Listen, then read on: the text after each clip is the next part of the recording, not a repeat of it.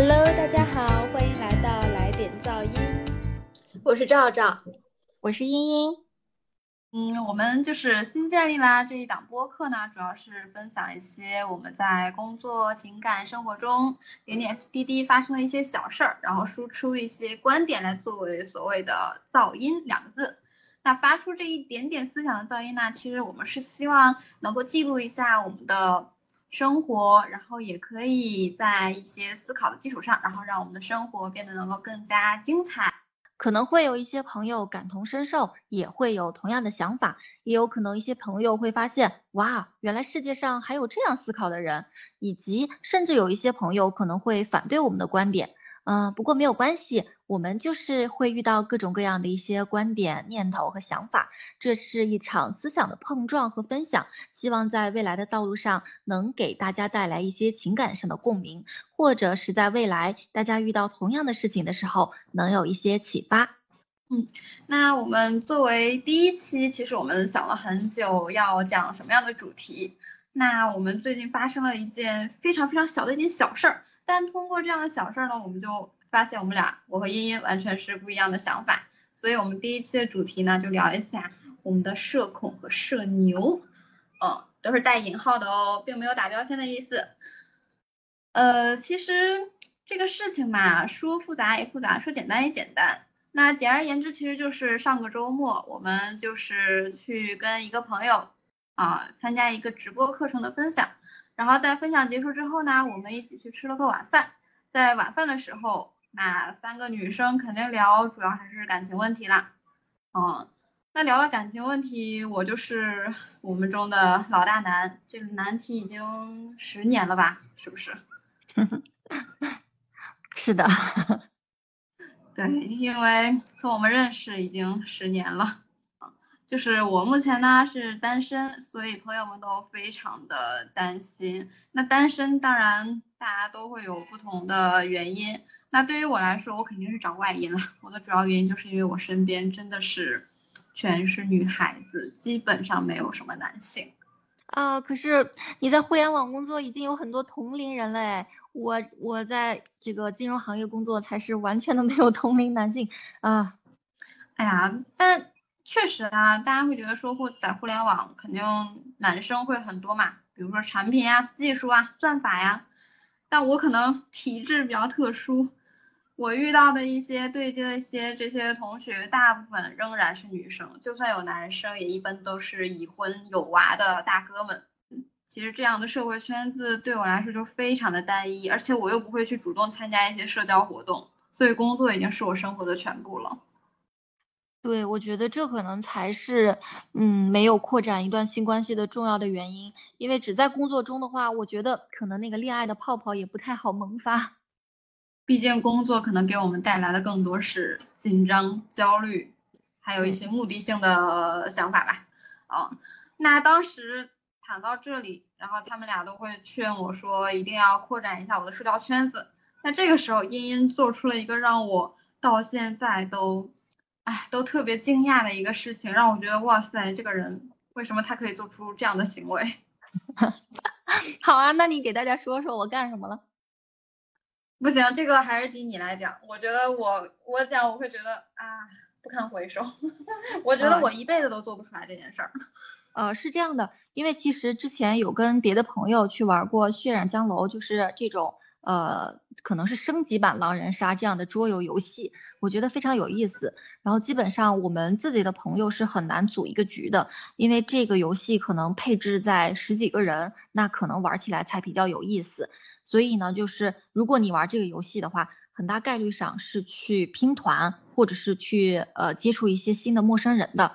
所以呢，我就想，那既然说社交圈子窄，那可能是嗯，就是太久没有建立一段新关系，或者是。太久没有接触一些陌生人，这样可能有一点习惯性的，稍微有一点点封闭嘛。那我们就试着参加一些别的活动，就像是呃尝试嘛。所以我就呃打开美团搜索了一下，正好我们当时在望京吃饭，望京可是啊这种桌游啊密室的这种天堂，就是很近就有一家剧本杀。我看到了他们正好有血染江楼，我就加了那个店的老板，问什么时间可以，我们两个女生去可不可以？老板就立即说，哎，正好有一一一群人他们在打本，打完本就想呃来开一局，如果我们两个愿意去的话，问我们几点来，就感觉只要哎当时这个赵赵他同意去了，那我们今天这个局就能组成，然后呢就保险起见嘛，我就说，呃那个老板你等一下，我问一下我朋友时间，等确定了再跟你说。然后呢，我就问了一下赵赵要不要去。赵赵，你可以说一下你当时的感受。那我第一想法就是，Oh my god，我拒绝，什么鬼？什么情况？我无法想象要立刻要接受，我要面对一些陌生人这种状况。哎，其实听茵茵讲这些，大家可能首先第一个问号，什么是血染江楼？对于我这个人来说，我从来都不打桌游，也没有玩过这种。就是房屋内的什么游戏啊、密室啊，哦这一类都是我的叫什么陌生陌生的一些内容，我生活中都没有出现过这些事情啊，可能是我已经老年化了，已经不是年轻人了。现在是我九五后、零零后都玩这些。哦，而且啊，茵茵能够迅速加了老板的微信，这我也是。很难做到，我觉得我加一个人的微信对我来说是一种非常社交上的一个很大的一个负担。我为什么要加一个陌生人？其实我完全，如果真的是我，可能完全就是说我再给你回个电话，我不会立刻加人的微信。哎，就就觉得每一个茵茵的每一个行为，每一个点都让我觉得不可思议。啊，我我觉得加微信就很自然，因为我觉得加微信就是现在社会约定俗成的另一种联络方式嘛。然后电话的话，你打过去，哎，还要等那个时间，然后呢，你还得必须他正好有空接通了，你们才能对上话。但微信就是，哦，你说了，他看到了，哎，这样交流很方便啊。然后所以就是到时候我确定赵赵不去以后，我拒绝老板，我就说，哎呀，今天姐妹有事儿，实在去不了了，不好意思啊。老板就说下次约啊，对啊，就是这样。对，我就感觉这个跟茵茵跟这个陌生人哦，新加的人对话就特别的顺畅和合理，就很的很舒服，很轻松。但是我从一开始加一个人，我就觉得很难受，然后让我开启一段对话，或者是就开始聊天，我都觉得哦特别困难。嗯，那更别说这里已经是加陌生人，如果说加一个介绍的对象，那可能对我来说更加是一个非常大的一个负担了。我想问茵茵，你的微信列表大概是多少人？哼，特别多啊，应该有几千个吧。我现在就查一下这个，现场查，打开微信，打开通讯录，然后查一下好友人数。好友人数是两千四百四十一位，厉害了，是我的五倍。就我这二十多年是咋过的呀？我光工作中的人就有七百人，因为我给工作中加的人都打了标签，他们有七百多人。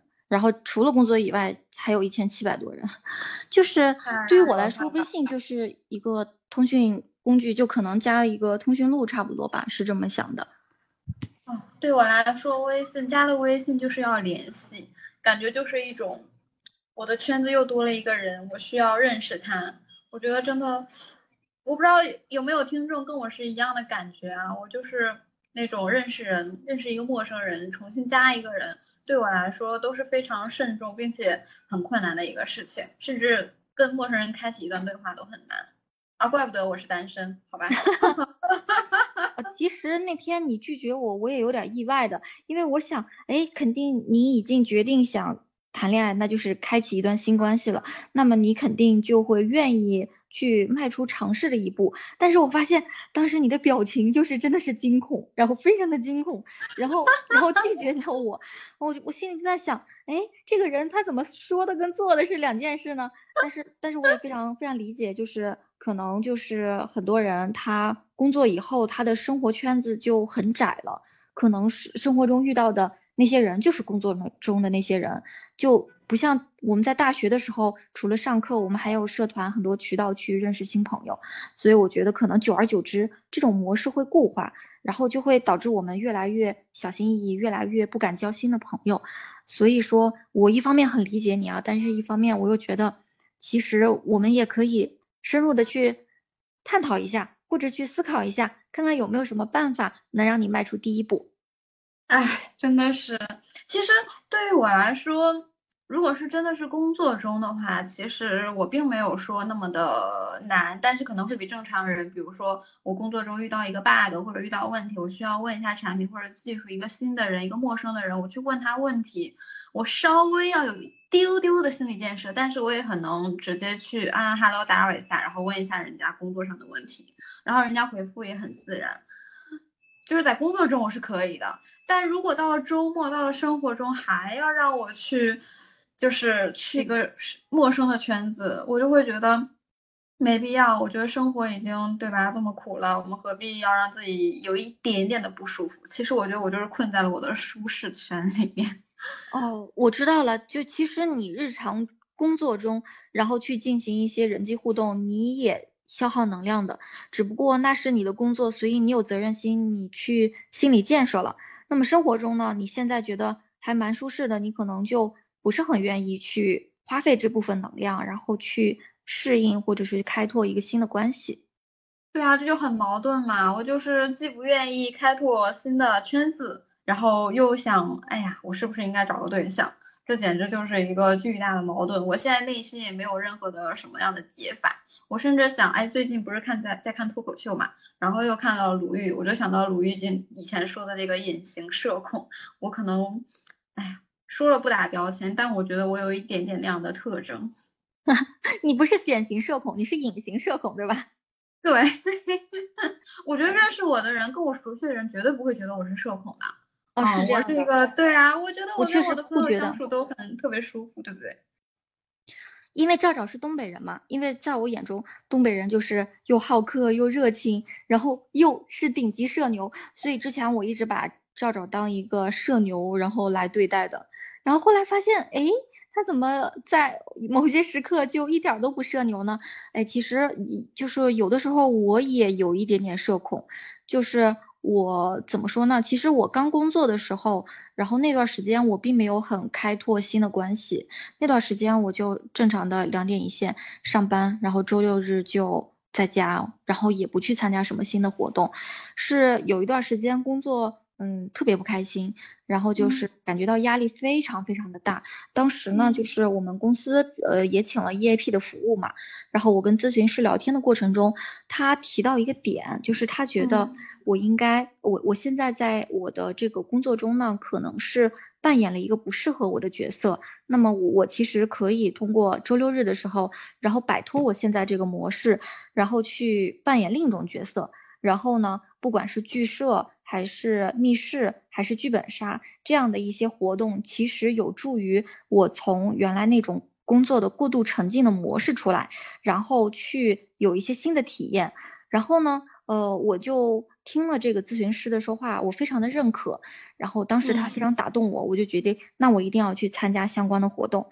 当时我连剧社是什么我都不知道。然后呢，我就发挥了我强有力的检索能力，然后我找到了北京一家我觉得还算不错的剧社，去参与了人生中第一次。我记得我第一次参加剧社的时候，我穿了一个不合时宜的红裙子。为什么说不合时宜呢？是婆婆给我买的裙子嘛，我并没有很喜欢它那个红色还比较亮丽，但是就是觉得，哎呀，是不是应该穿个裙子？随手就拿出来了，然后整个人也没有化妆。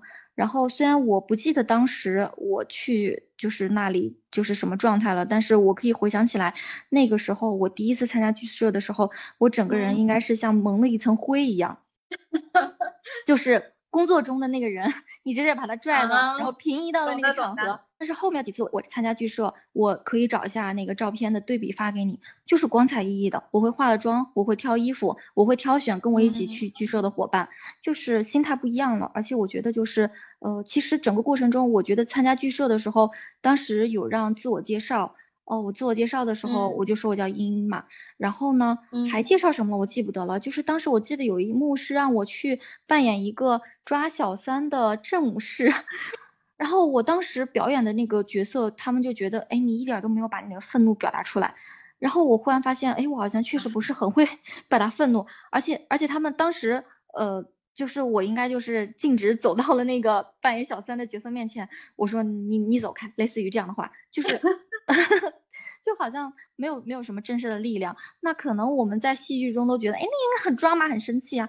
哦，当时我给他解释是，哎，我觉得就是抓小三这个不应该是我跟小三之间的事情，是应该是我跟我现在的男朋友之间的事情。我想三个人之间的对。我想，我想把这个小三弄走，我想跟我男朋友好好的聊一聊，所以我是这样一个状态。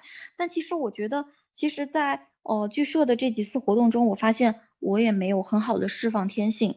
呃，其实我还是收太多了，或者是说工作中像一个罩罩把我就是给给给束缚在那里了。所以说，其实我去参加这些活动的话，有一点点像一个呃病人在拿到一个 药方以后，他想去实践。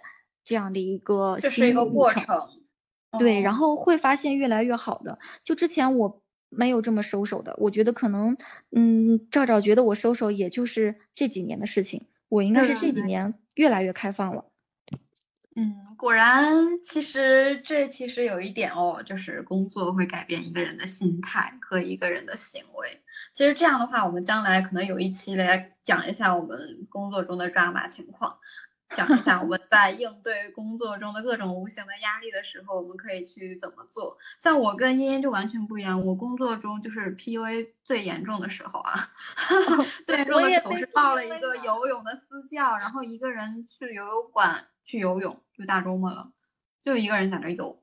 所以你看，我们就完全处理方式是不一样的，而且我们可以看出来，茵茵选择的活动也不是我们非常常规，比如说。很多人会参加一些体育活动呀，或者是一些呃桌游啊、打牌呀，或者是啊，比如说像西西一样经常打麻将，对不对？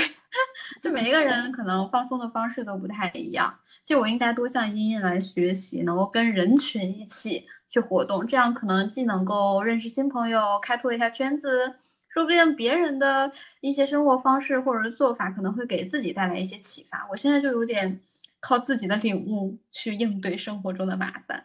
其实这个，哎，这回到就是我们建这个播客也是讲一下我们在生活中的一些思想或者是一些思考或者一些做法，然后来给大家一些新的一些建议嘛。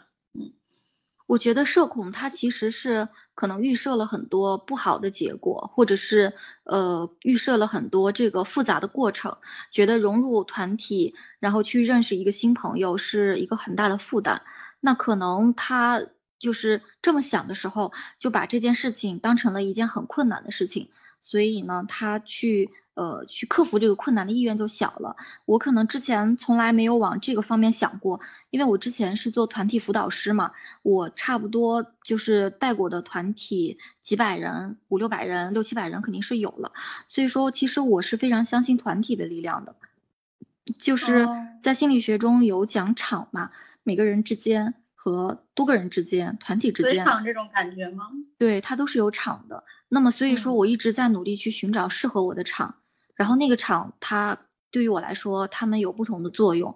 那么剧社对于我来说，就是我认识到了那么一一群还鲜活的人，他们也有跟我一样同龄人的，有也有年纪比我更大一点，八零后，然后成家立业的，但仍然来坚持自己的戏剧梦想。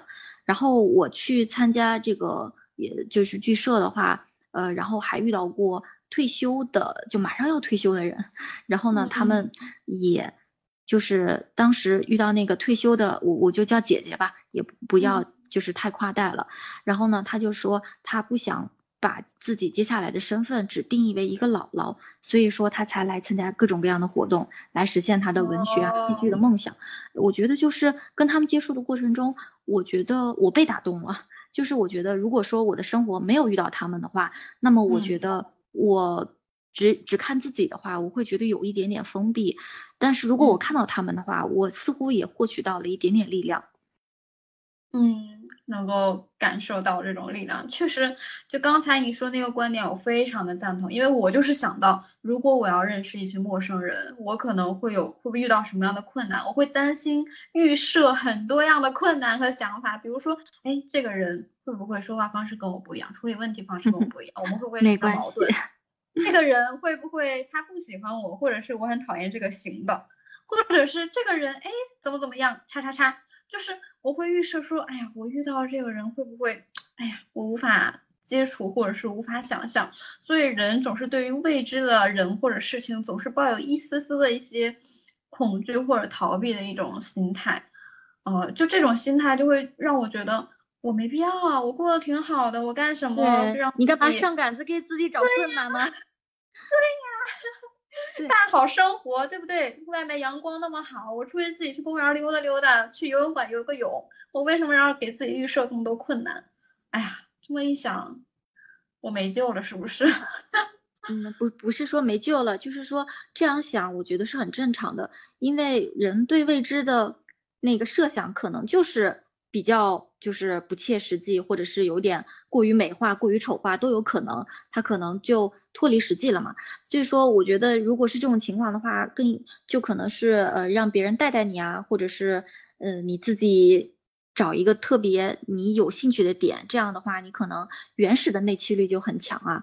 像我，我刚刚跟你只提了剧社，我觉得剧社对我来说，呃，可能我能获得一些能量，但是为什么我现在参加的比较少了？可能是我现在没有那么需要了。也就是说，我去参加一些活动，还是有比较强的，觉得有一定的目的性。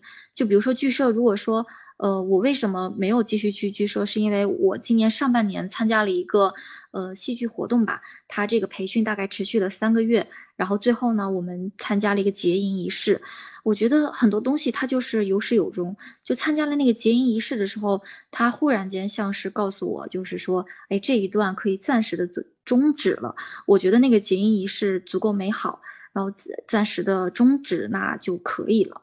然后呢，就是提到刚刚的这个剧本杀还有密室，就说句坦诚的话，我觉得参加剧本杀和密室可能并没有想象中的那么快乐，因为我不是那种推理迷，也不是解这个的迷，但是我会要求自己很沉浸。就如果说我去参加这个密室了，我就沉浸的去解谜，那这段时间内我没有手机，我就只是在去参与密室而已。他这段时间的沉浸让我感觉到很舒服。就是解谜的过程没有那么重要，就是如果你们发现跟我一起去 解密室的话，我会很佛系，我不在乎最后通不通关，但我在乎我此时此刻在这里。那我觉得这样的一个体验和活动，它不仅仅是在密室这样的陌生活动中，如果你你带着这样的心态，就只是此时此刻的心态，你可以去参加任何的团体的、个人的任何的活动，它其实就是你你带着这个心态，就像一块。一块一块石头一样，你带着它可以去任何一个地方，然后有这块石头在，你就不会那么的害怕，因为你知道你这次来此行的目的是什么。嗯，这让我想到就是刚才茵茵说到的目的性，其实大家不要觉得目的性是一个不好的词，其实我们很多时候参加一个什么活动或者转变一个生活环境，我们都是会出于一个可能对自己更好的这样的目的。不管是一种情感需要还是价值的需要，我们都是想要满足自己在这部分呃这段时间内的一些自己的一些心理的诉求，或者是人生的诉求之类的。那其实我为什么会这样？可能我把人或者是相处看得太重了。其实反而忽略了活动这个本身的这个事情。也许呢，我跟人在一起，可能现在比较流行玩飞盘嘛，其实可能跟陌生人一起就是接一个盘子的事儿。但是我就想的太多，我想的就是我跟这个人要怎么相处。其实我就整个把这个活动的这个概念给混淆了，我的内心就完全是相处的问题啊。这个人，我我到底该如何认识？我把社交看得太重，反而忽略了本身这个活动带来的。意义，比如说这个是体育活动，那可能带来是身体的健康；比如说这个密室可能带来一些全新的沉浸式的体验；比如说就是各类的活动，它可能对于人或者是身体或者是情感有不同的价值，但我这个完全是忽略掉了，我直接害怕就是我要跟这个陌生人相处，对吧？莹莹是不是有这样的一个 奇奇怪怪的情况？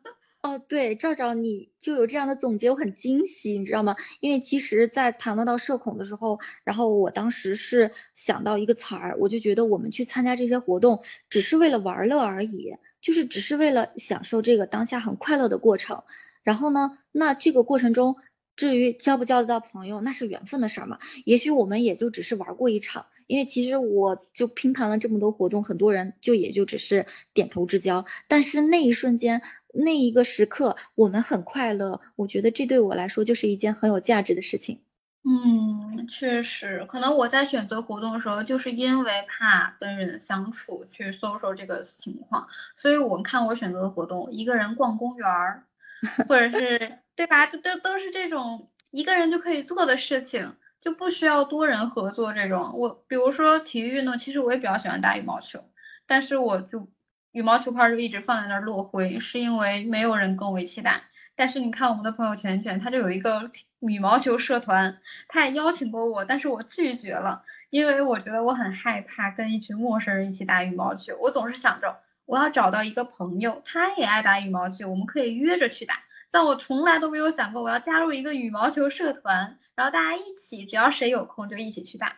我觉得这完全是实现这个活动的两种方式，但我直接默认去选择了一个必须有一个朋友跟我一起去打羽毛球，我才会去的一个方式。对呀，因为比如比如说你必须有一个朋友，那就代表他得有时间，你跟他还有关系羁绊，那你打完你得一起吃个饭吧，是吧？就是有很多很多的这样的一些重的关系在。那如果是一个社团的话，可能就会更轻一些，那大家只是打个羽毛球而已啊。那打完，那有时间就吃，没时间就散了。其实很轻，这样的话时间啊各方面也更好约。而且在这个过程中，大家都是抱着这种轻松的态度，只是来享受运动的乐趣。那么其实这个时候人际关系，哎，你你跟我脾气合不合适？你的职业跟我合不合适？你的三观跟我符不符合？可能就没有那么重要了。我们可能在打羽毛球的过程中，也许会遇到很 match 的朋友，也许也没有，但就算是没有都没有关系，我们仍然可以享受到运动的乐趣。嗯，我发现确实因为这个原因，其实限制了我很多活动的一些机会。唉，但是没办法呀，我就 是这样子，就是把这个看得很重的一个人。我觉得这样就有的时候自己也会很苦恼。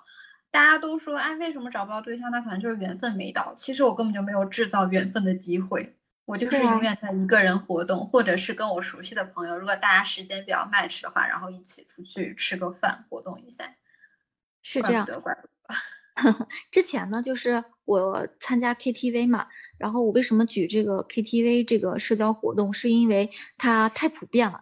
再再加上他正好也是赵赵喜欢的 KTV 这个活动，我之前参加 KTV 基本上就是，哎，大家一起吃个饭，然后实在不知道去哪儿玩了，大家去唱唱歌吧，然后唱唱歌就，哎，各唱各的，然后唱完了，这是感觉就完了。那么当时我就觉得，哎呀，KTV 这个活动好无聊啊，这个有意思的点在哪儿？但是呢，我想了想，我参加过比较有趣的 KTV 活动，然后有一次是跟外国友人参加的。因为外国友人他们 比较放得开嘛，再加上我感觉他们来唱歌，真的只是为了很开心唱歌而已。然后呢，他们不会去考虑哦我会不会唱的很难听，他们会笑话我。然后没有这样的一些念头，大家只是在唱歌。然后呢，就那一场感觉，哎，大家都很沉静，都很嗨，然后就很开心。然后后来呢，就是跟另另外一群朋友去唱歌，他们呢就是会玩各种各样的游戏啊，卡牌游戏、骰子游戏，然后呢还会点酒。其实我一向是很抗拒喝酒的，但是呢，在那个场合下呢，呃，他们也比较照顾我，不会强行灌我酒，我会小小的尝试一点点酒，哎，觉得味道也还可以。然后在那场跟他们唱歌的时候，也基本上是感觉到他们是真的爱唱歌。然后呢，他们是为他们不会觉得这个歌我唱劈叉了怎么办？他们不会这么觉得，会觉得哎这首歌很好玩，我们要唱。然后比如说哎趁另一个男生出去了，他们点了一个左手指月，说哎我要唱这首，我要我要惊艳他。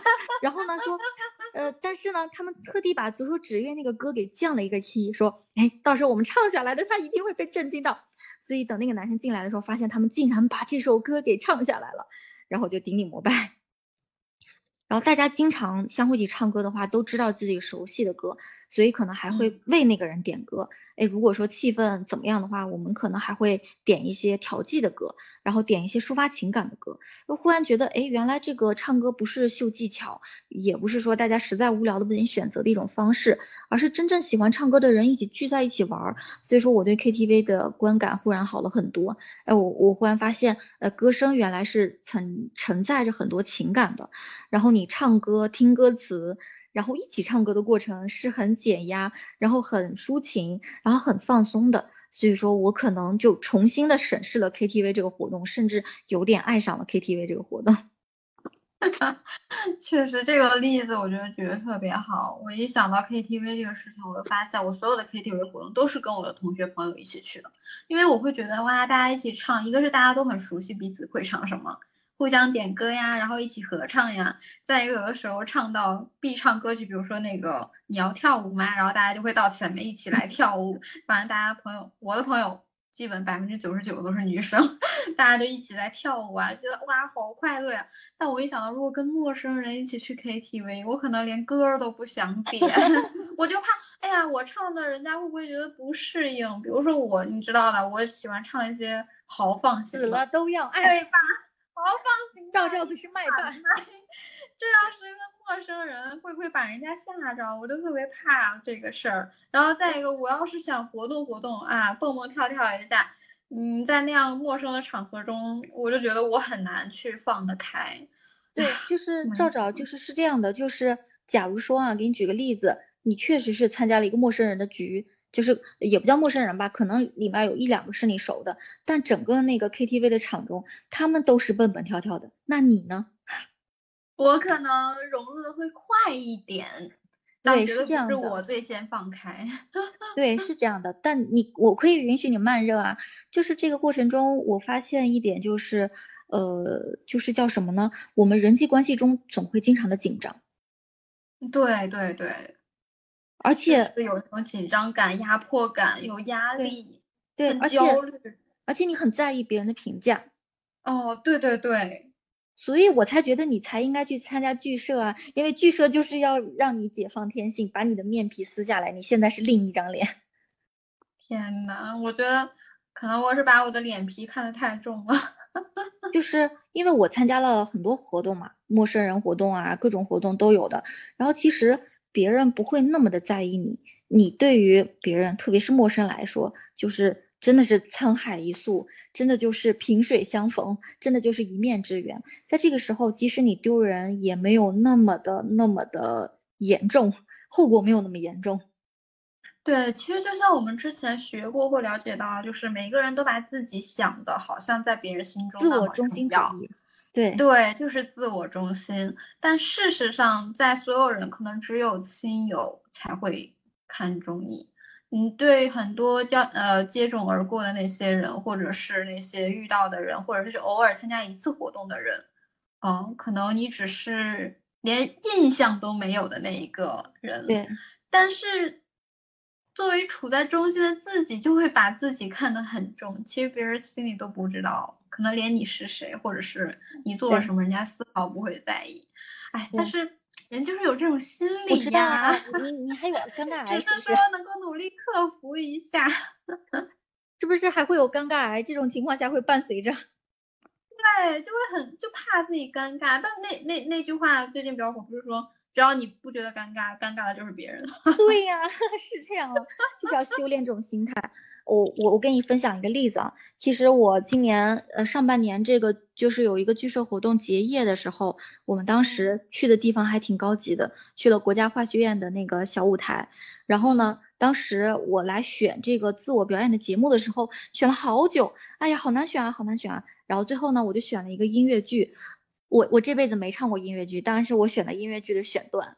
然后，而且准备的时间也就只有几天，就也很紧张。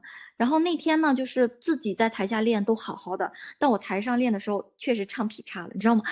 那一瞬间，在聚光灯底下，然后台下那张一张张脸在看着我，我心里快速的建设。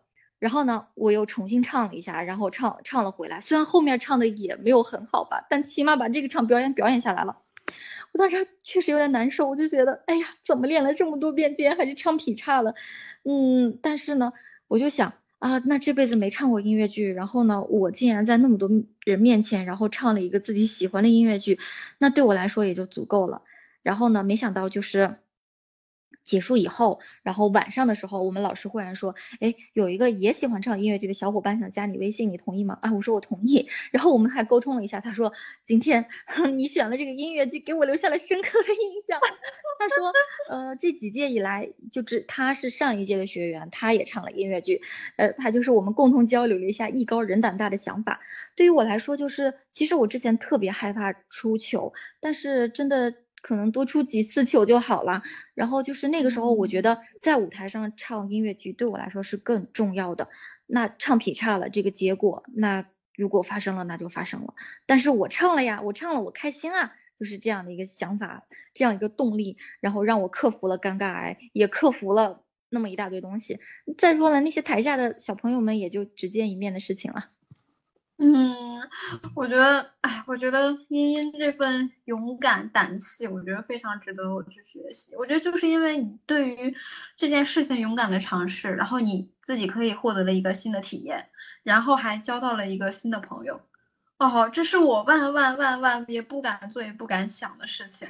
你别说唱这个事情，如果顺利结束还好，如果真的出现一 一点点的瑕疵，我可能会。记下来的这件事情，不是说我唱了音乐剧，而是我永远记下来那一幕，我站在台上出了瑕疵的那一幕。就是大家对于事件的印象管理也不太一样。哎，但我觉得啊，就是赵赵真的其实是一个很开朗，而且很就是在人际交往关系中，我觉得完全没有问题。就是说，这这一步我们只是局限在了没有往出走那一步。其实我觉得对于赵赵来说的话，就是。呃，是这个什么叫做恐惧？什么叫做未知呢？就是就是你看不见它，你看不见这个怪物它长什么样，那么在你的想象中它会越来越可怕。那么它可能你觉得它咬你一下就致命了，但真的咬一下，你发现竟然只是蚊子叮了你一下，而且就是随着多咬几次，说不定它都没感觉了。所以我个人觉得还是增加暴露。我们之前不是也学脱敏疗法吗？不就一点点一点加大刺激嘛？这个从科学的角度来讲也是可行的。嗯，好的。我觉得对于我来说，既然说不管是出于什么样的目的，是要有缘分，还是找对象，还是克服自己的困难之类的，我觉得还是应该去尝试去参加各种活动，然后去体验活动的本质。然后呢？是吧？然后如果说自己心里仍有那么一点点的恐惧，就请周边自己熟悉的朋友带带自己，鼓励一下，让朋友带带自己，可能逐渐就适应这种就是新环境，然后以后可能自己也能够主动去参与。我觉得这些这些事情都是一步一步来的，可能就像茵茵一样。就是多去尝试，然后你会发现，真的就像蚊子叮了那么一小下，其实有些事情发生的并不足以让自己觉得非常的重要，其实还是可以一步一步、一点一点去解决目前的困境，然后去做到更好的。是这样。赵赵真是总结小能手，还有一个 tips 啊，就像是《爱情公寓》里面吕小布是他的化名一样，我觉得你也可以起一个化名走天下，它真的可以很大程度上减减轻你的那个羞耻感。啊，你就说，嗯嗯，对，你就说你是某某是吧？你就说你怎样怎样，你可以给自己设一个人设，那个人设可能是一个很开朗的人设，然后你就套在这个人设里去去探索一下就可以了。对，我觉得茵茵这个想法，我我是以前没有想到的。我觉得完全可以，对吧？给自己弄一个小别名儿，然后让自己就是在融入的时候呢，先以另外一种姿态，就大家不会都会做什么白日梦或者想一想嘛，另外一种姿态去融入，可能慢慢又会变成真实的自己。对。因为我比如说我的名字，父母也叫我，爱人也叫我，然后大家都这么叫我，那我可能会觉得，那这就是我。我拿这个身份牌一亮出去的时候，我就是那个还在社恐的我。那如果我换一个身份牌呢？那这个身份牌没有被任何定义，我可以来定义它，它可能是更想成为的我自己。那么我就朝着更想成为的我自己去往前走一步。好呀，那我们今天社恐这个。话题呢，我觉得探讨已经非常的深入了。那就是接下来我们如果有什么行动啊、新的反馈呀，还有心得呀，可以在后续我们实践后再分享给大家。好的，那今天的话题我们就聊到这里。感谢各位听众朋友们的收听，那这一期来点噪音就到此结束啦。欢迎大家在苹果播客、小宇宙、网易云音乐、QQ 音乐。喜马拉雅关注我们的节目，如果你有好的话，可以留言给我们哦再见。